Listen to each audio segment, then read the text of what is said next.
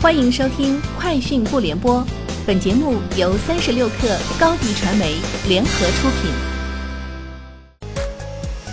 网罗新商业领域全天最热消息，欢迎收听《快讯不联播》。今天是二零一九年七月二十九号。三十六克获悉，据电影《哪吒之魔童降世》官方微博消息，国产动画片《哪吒之魔童降世》七月二十六号上映至今。目前票房已破七亿，将有望刷新中国市场动画电影新纪录。三十六氪获悉，针对晚点 Later Post 报道称，字节跳动秘密研发智能手机已有七个月，新手机最快在下半年发布。字节跳动方面回应称，字节跳动收购锤子科技团队前，锤子内部就在规划这款手机，手机项目更多是延续之前的规划，满足锤子手机老用户的需求。三十六氪获悉，星巴克与饿了么口碑已经将线下合作拓展至三十五个城市、两千一百家餐厅。到今年年底，星巴克方面希望将这项服务拓展到五十个城市的三千家餐厅。本季度，星巴克还宣布与饿了么打通会员体系，用户将共享会员权益福利。此外，八月初，饿了么将联合星巴克、必胜客等品牌，在全国范围首推饿了么超级会员日。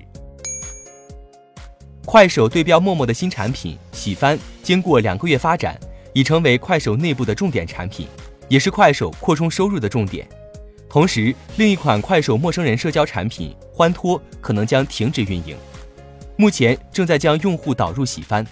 喜番立项于二零一九年一月左右，主要目标是扩展快手社交赛道。网易游戏营销副总裁向浪于近日离职。在网易各个业务的裁员风波中，游戏业务也未能幸免，进行了百分之十的裁员。向浪二零零八年本科毕业于复旦大学，二零一三年加入网易，主要负责大型端游《大话西游》《荒野行动 Plus》以及热门手游《大话西游》《决战平安京》《第五人格》等数十款游戏产品。此外，网易游戏北美办公室总经理黄卓也已离职一段时间。滴滴有意分拆自动驾驶业务，原顺为资本执行董事孟醒将加入新公司任负责人，孟醒也将负责新公司的融资业务。滴滴自动驾驶业务过去几年进展平平，此次玻璃烧钱的自动驾驶业务或是为 IPO 做打算，同时组建新公司去融资，也可以给业务更多的发展空间和时间。三十六氪获悉，据聚划算官方介绍称。聚划算将加大暑期消费电子品类优惠力度，从七月二十八号到九月二十八号，针对消费电子品类，聚划算每周将补贴一个亿，持续两个月。三十六氪获悉，B 站近日宣布已经与超电文化签署协议，收购其主要股份。B 站董事长陈瑞表示，二者的合作有助于提升 B 站的商业化能力。交易完成后。超电将继续制作和管理 B 站的线下相关活动，超电文化还将负责运营其虚拟偶像业务，进一步拓展虚拟偶像的变现空间。超电文化是 B 站旗下的线下文化品牌，前身为成立于2014年的哔哩哔哩文化公司。高盛发布报告称，腾讯将在8月14号公布第二季业绩，预期腾讯的手游收入按年增加百分之二十三。此前，腾讯游戏业务连续三季度同比负增长。腾讯业务逆转，主要受惠版号审批及期内多个新游戏推出。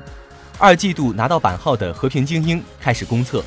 伽马数据测算，相比于二零一九年一季度，腾讯游戏月度新增流水接近二十亿元，市场份额进一步扩大。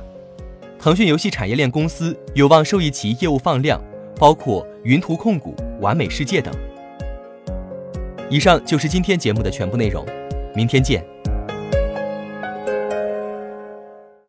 欢迎加入三十六课官方社群，添加微信 baby 三十六课 b a b y 三六 k r，获取独家商业资讯，听大咖讲风口，聊创业，和上万课友一起交流学习。